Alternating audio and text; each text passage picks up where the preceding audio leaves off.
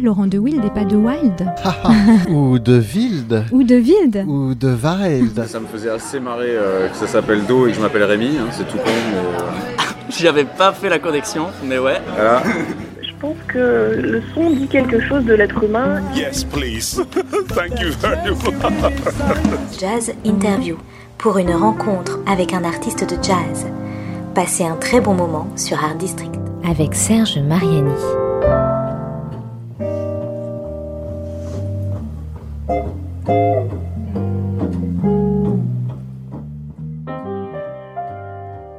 Le jazz a un passé, il n'est pas si ancien, mais il existe et c'est un passé bien riche, une existence de centenaires et même plus, bien remplie, avec des hauts, des bas, comme toute vie digne de ce nom, qui vient de loin, ce n'est pas une question de géographie, mais encore une fois de vécu. On sait ce que le jazz doit au blues, mais aussi aux fanfares de rue, à l'expression de la joie et des peines les plus intenses.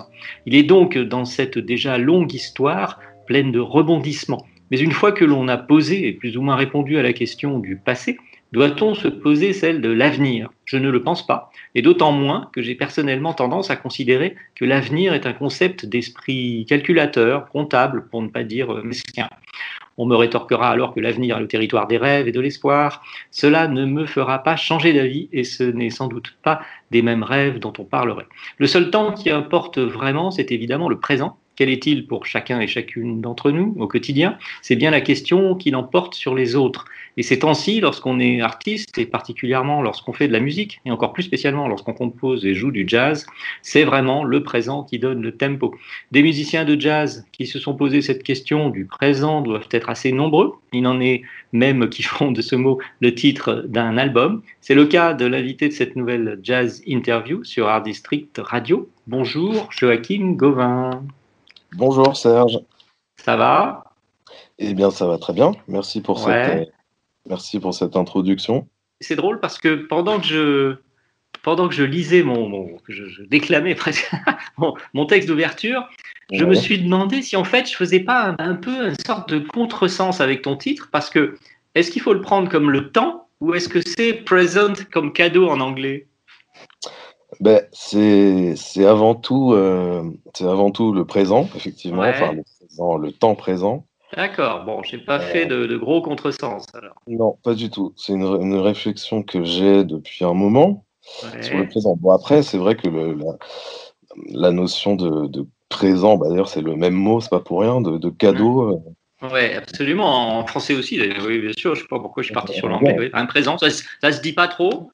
Ça se euh, on- ça se dit moins en français. Tiens, je t'apporte un présent. Mais bon, euh, Mais c'est effectivement le même mot, quoi. À, à la différence de. Enfin, à la seule différence près qu'il n'y a pas d'accent, quoi, en anglais. ouais, Et d'ailleurs, pour mon premier album, c'était pareil. J'avais choisi un titre euh, Elements en anglais sans accent. Mais le Oui, mot- est le même en, en français, d'ailleurs. Voilà, des titres bilingues à chaque fois. Enfin, bilingues, oui, c'est ça. des- oui, oui, qui valent bien, euh, qui, qui ont un sens en tout cas euh, dans, dans l'une et l'autre langue. Oui, oui, bien sûr. Oui, c'est ingénieux, c'est bien, c'est riche de de- d'écho.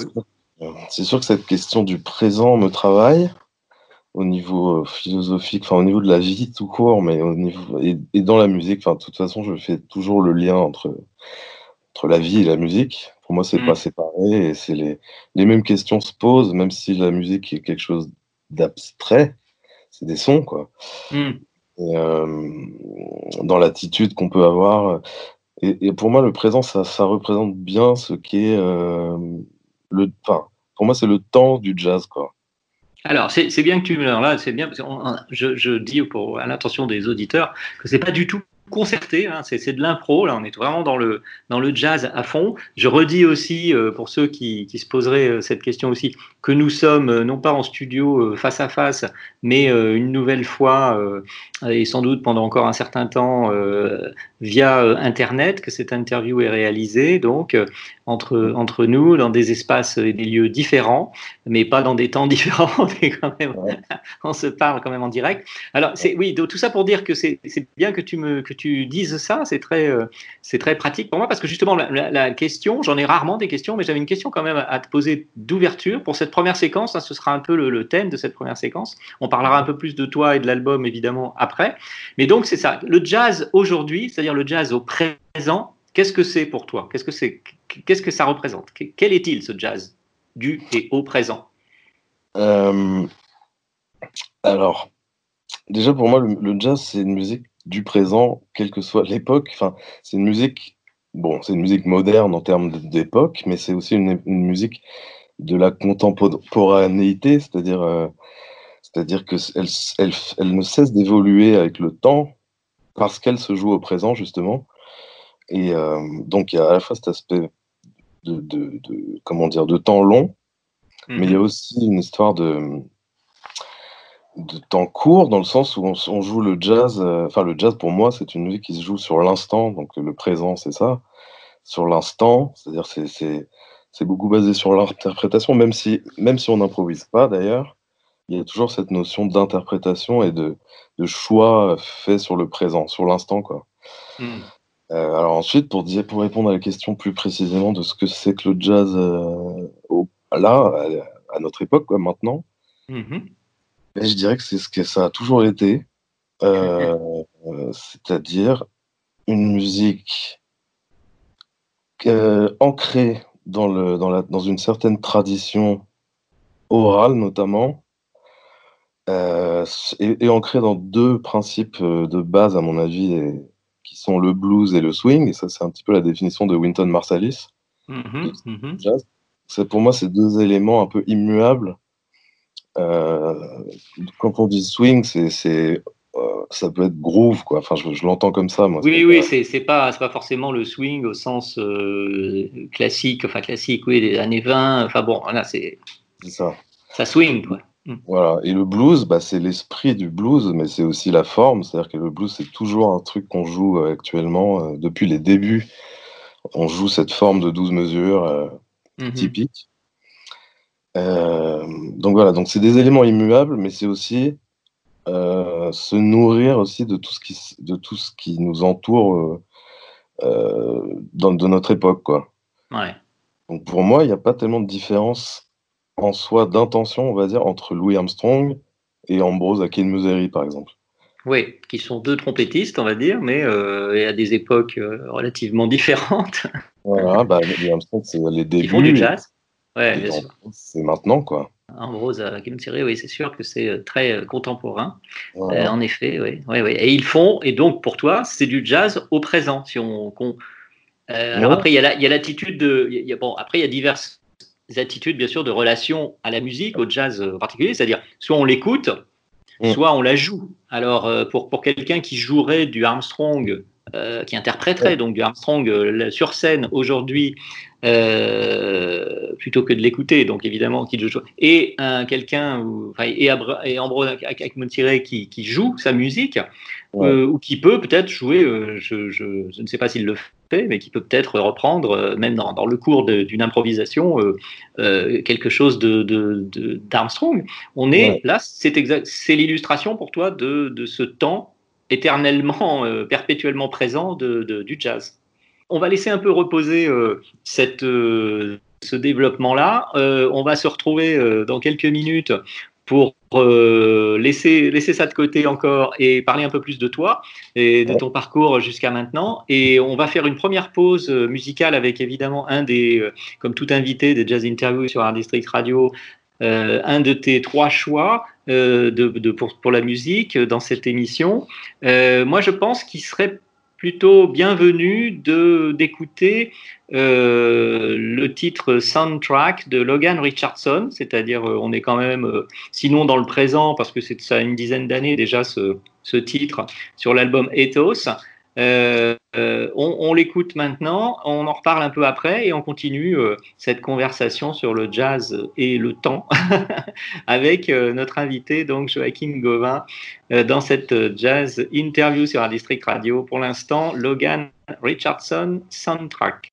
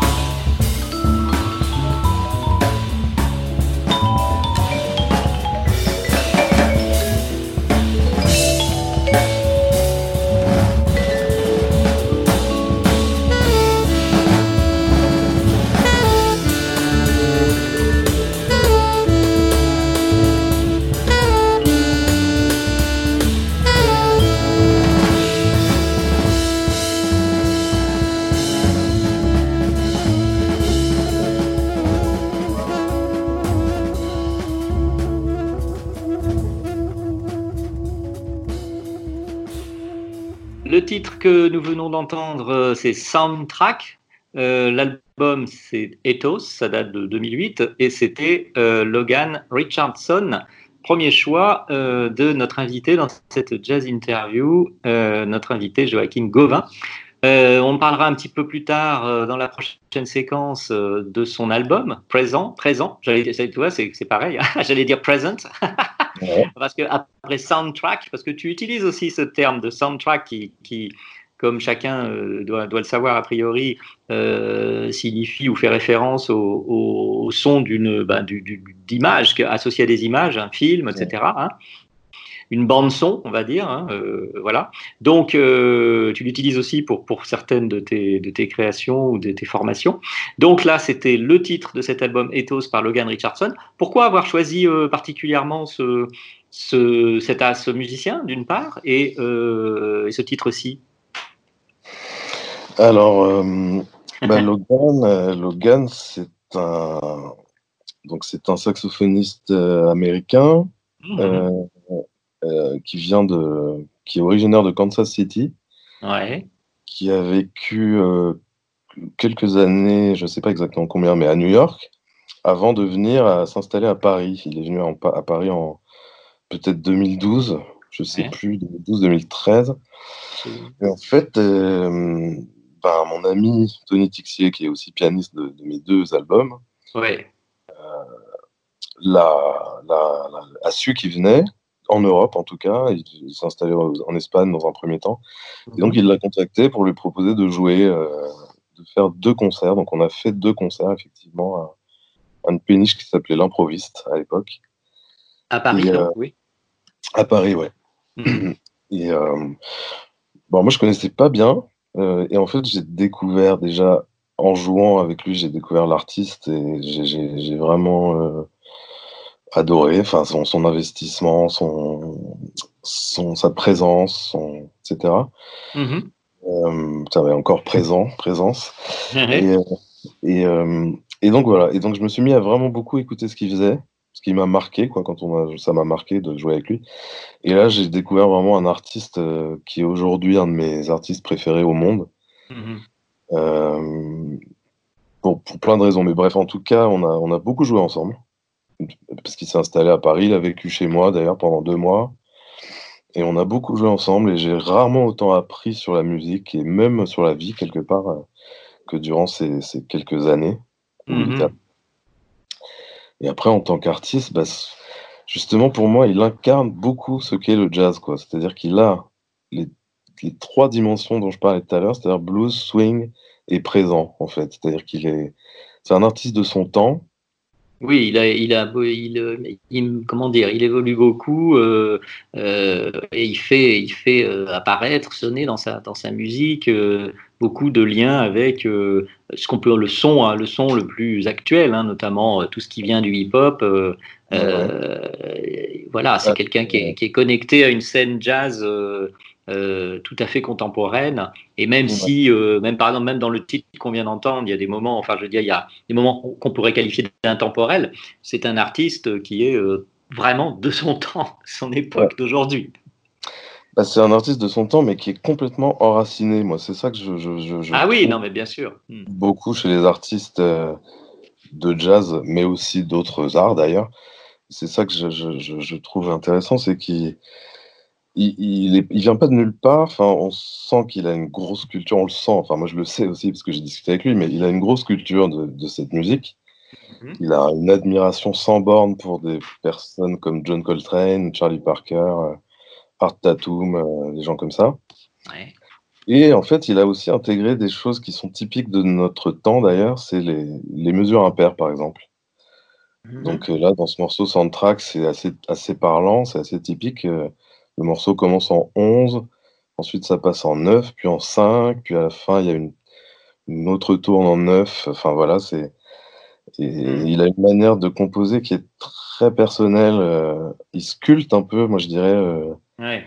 ses mélodies euh, en, en- en- voilà, en, en sculptant avec les mesures impaires, en emboîtant des, des mesures. C'est un côté un peu, un peu cubiste, non?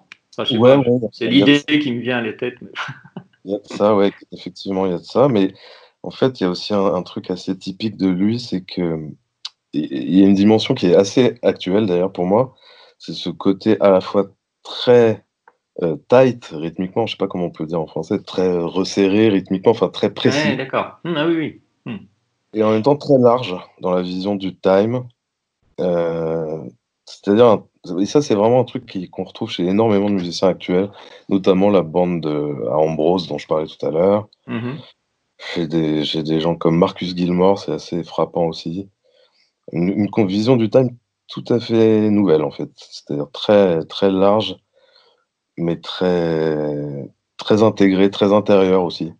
Toi, d'où viens-tu en fait? Comment tu te portraiturerais en quelque sorte? D'où vient Joachim Gauvin musicalement parlant? Bon, on sait qu'il y a, des, il y a des- déjà des racines musicales familiales, Ouais. mais au-delà de ça, et après formation, etc., etc., comment, euh, euh, conservatoire et compagnie, le choix de la contrebasse, et comment on, euh, comment le, qu'est-ce qui te caractérise pour toi principalement en tant que musicien de jazz? Je viens d'une famille de musiciens, enfin mon père est saxophoniste, Mhm. jazz, pas de jazz et musique euh, affiliée quoi. Euh, donc quelque part j'ai bah, baigné dedans depuis que je suis né quoi, c'est sûr. Donc je, me- je pense m'être quand même formé un peu l'oreille à ça. Enfin en tout cas je suis né dans un cocon de jazz et de musique euh, brésilienne beaucoup aussi. Donc mon père jouait dans un groupe euh, qui a marqué un petit peu l'époque du jazz fusion, les années fin 80. Et en fait, dans ce groupe, il y avait un bassiste électrique que j'admirais pas mal, qui était Étienne Mbappé. Et mon père avait une. euh, avait Et le groupe, c'était Pardon? Ultramarine, pardon. voilà. Euh, et euh, donc, mon père avait acheté une basse électrique parce qu'il aimait bien ça. Donc, j'ai commencé relativement jeune à jouer de la basse électrique, Mhm. euh, vers 13 ans, je dirais, je sais pas. Quelque chose comme ça. Et euh, en fait, c'est quand j'ai. Enfin, j'ai un peu snobé le jazz quand j'étais jeune. Et jusqu'à l'âge de 16 ans, en fait, à 16 ans, je me suis un jour, euh, mes parents n'étaient pas là, puis j'ai pris un vinyle euh, un peu au hasard. J'ai pris John Coltrane. Euh, j'ai pris, c'était quoi? C'était Live at Birdland. Et j'ai mis, j'ai écouté Afro Blue et ça m'a complètement transcendé. Mhm. Et Donc- là, j'ai voulu me mettre à la contrebasse. En Ouais. fait.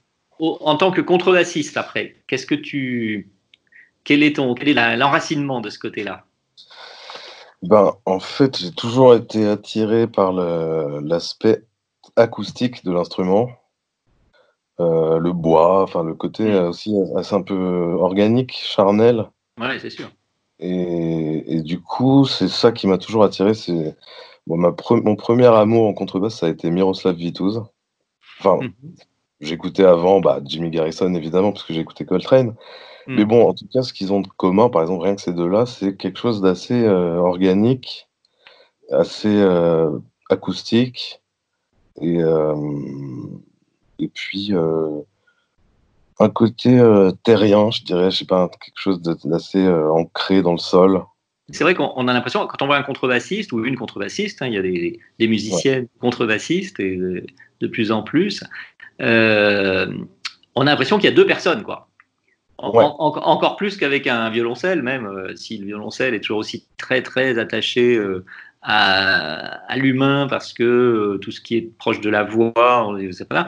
Mais, mais physiquement, je dirais, c'est vrai quand on voit un contrebassiste ou une contrebassiste debout avec ce- cet instrument, l'impression qu'il y a deux personnes, quoi. Ouais. Ça fait un couple ou, un, ou une sorte de, de siamois, je sais pas, duo. Enfin bon, c'est très, c'est très organique aussi. Je comprends très bien ça, je ressens. En fait, moi, j'ai été très longtemps quelqu'un de très timide. Hmm. Je me rappelle dans une interview de Tony Tixier, Tony avait dit euh, que, je, que moi je parlais à travers ma contrebasse, que je disais rien dans la vie, mais que je parlais à travers ma contrebasse. Et j'avais trouvé ça. Et je vois ce qu'il veut dire. Alors, on, on- on va faire une nouvelle pause, euh, Joachim, euh, dans cette émission pour terminer cette deuxième séquence. Et avant de parler plus précisément euh, de ton album présent, euh, ton, ton autre choix, le, deuxième de tes trois choix musicaux, c'est euh, non pas un saxophoniste, mais il en a, il, il- en a fait venir autour de lui et, combien et des, et des plus grands. C'est Miles Davis. Donc Miles Davis, un titre que tu as choisi dans un album enregistré en public, live, dans un club, parce que je connaissais Plug Nickel, c'est ça? Ouais. Le- le- d'accord. Donc c'est ce live euh, qui date de 1965 et le titre euh, que nous écoutons maintenant, euh, c'est Walking, Miles Davis, Walking, 1965, dans cette jazz interview avec Joachim Goma.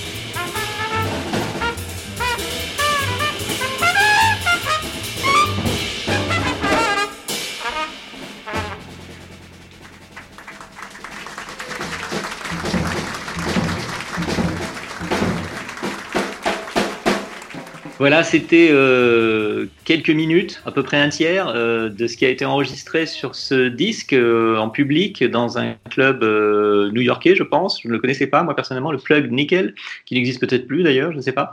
Miles Davis, le titre c'était Walking, et autour de Miles Davis, bah, il y avait évidemment du beau monde. On n'a pas entendu tout le monde là, parce que bah, c'est une quinzaine de minutes au moins, après chacun s'exprime.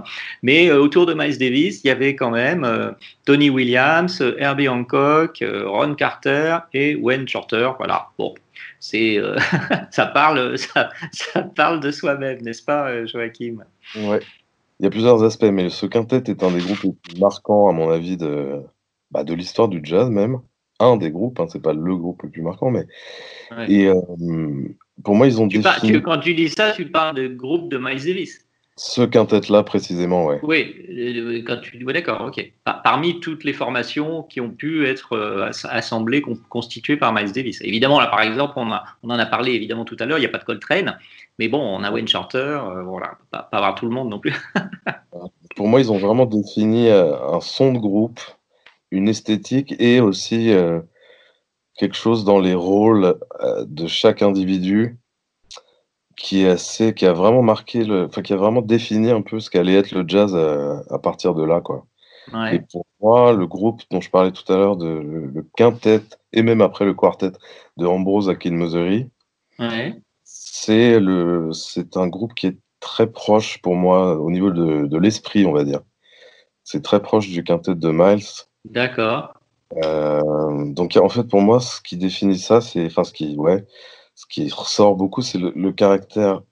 En fait, c'est des, des, fortes individualités, des fortes personnalités, mm-hmm. mais qui s'expriment voilà, avec une grande liberté chacun, mais toujours au service du collectif, en fait. Oui, d'accord. Ça, c'est vrai. Alors, c'est bien. Euh, je profite de ce, de ce pont que tu, que tu, viens de lancer euh, à partir de cet album et enfin, surtout de, de, de ce quintet voilà, de Miles Davis. Euh, avec ce que tu viens de dire, à la fois des individualités qui le composent, qui le forment, et du groupe, donc euh, du collectif qui, en découle, c'est, euh, je pense que on peut dire que c'est ce que tu as aussi cherché à faire et plutôt réussi avec ton propre, alors non pas un quintet, c'est plutôt un sextet si je compte bien, des musiciens de ta formation qui, qui jouent sur l'album présent. On a très peu répété à vrai dire. Je, moi, je suis pas un grand adepte de la. J'aime bien laisser de la place. C'est d'ailleurs, oui, pardon, je, t'interromps, mais c'est d'ailleurs euh, également enregistré en public. Oui, c'est un live, ouais. Présent. Hmm. Ouais. Où est-ce que ça a été enregistré, euh, pour être encore plus précis? Et à, un petit club qui est une ancienne cordonnerie qui s'appelle la Boutique du Val à Meudon. D'accord.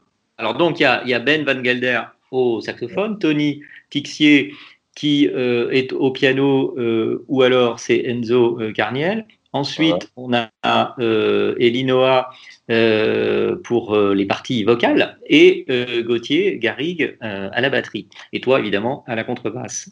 Je privilégie beaucoup, c'est vrai, le, le caractère. Bah, c'est pour ça aussi que j'ai, encore une fois, j'ai pris ce nom present, c'est que je privilégie beaucoup, notamment pour le live d'ailleurs, mais l'aspect spontané, de l'instant et l'aspect, euh, enfin, les oreilles, quoi. Enfin, c'est-à-dire qu'on joue vraiment euh, que. En fait, et ça, c'est un truc que j'ai beaucoup appris avec Logan euh, Richardson, d'ailleurs, parce que Logan n'est pas du tout un adepte de la répétition. Mm-hmm. on a fait pas mal de concerts où, on, en fait, on déchiffrait quasiment sur scène, et en fait, c'est.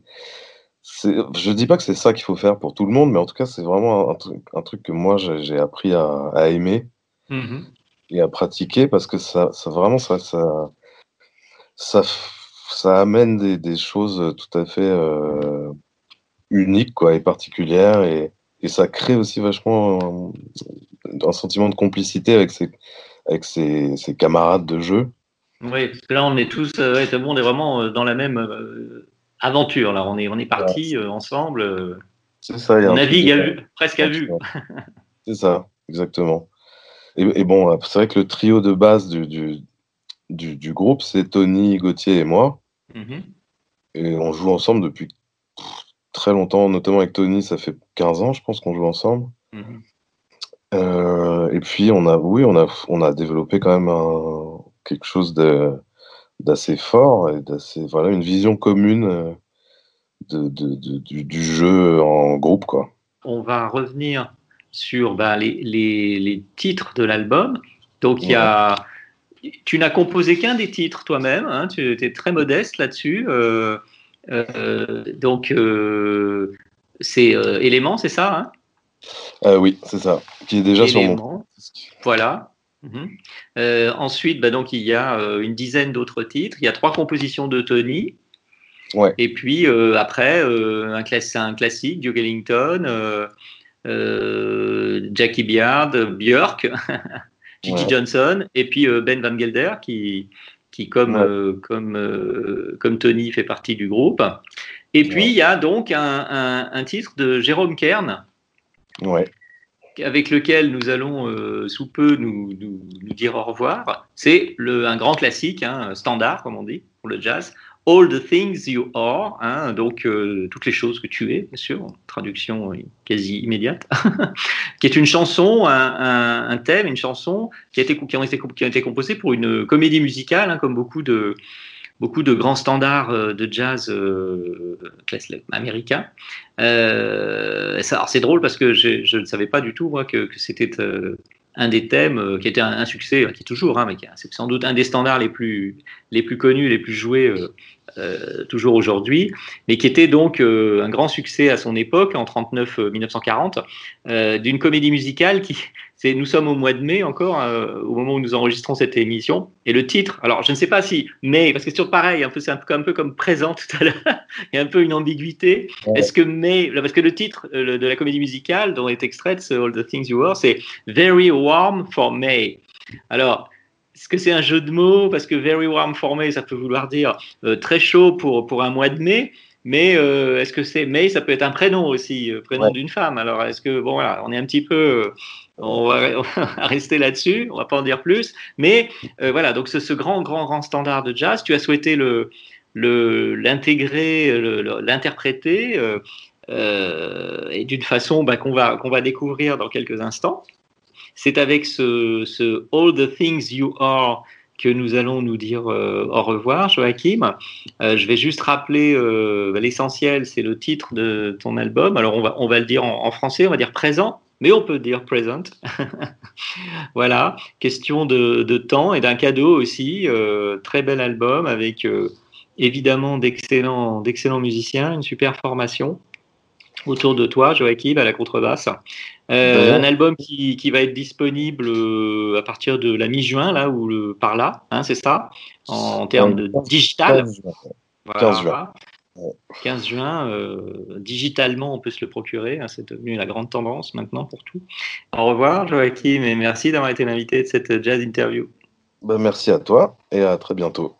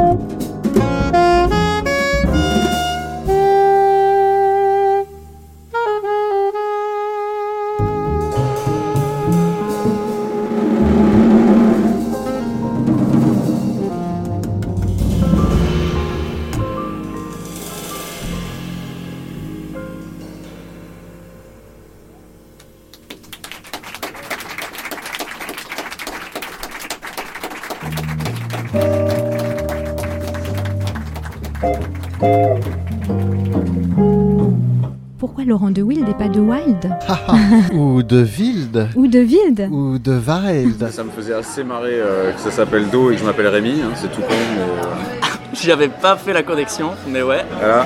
Je pense que le son dit quelque chose de l'être humain. Yes, please. Thank you very much. Jazz Interview pour une rencontre avec un artiste de jazz. Passez un très bon moment sur Art District.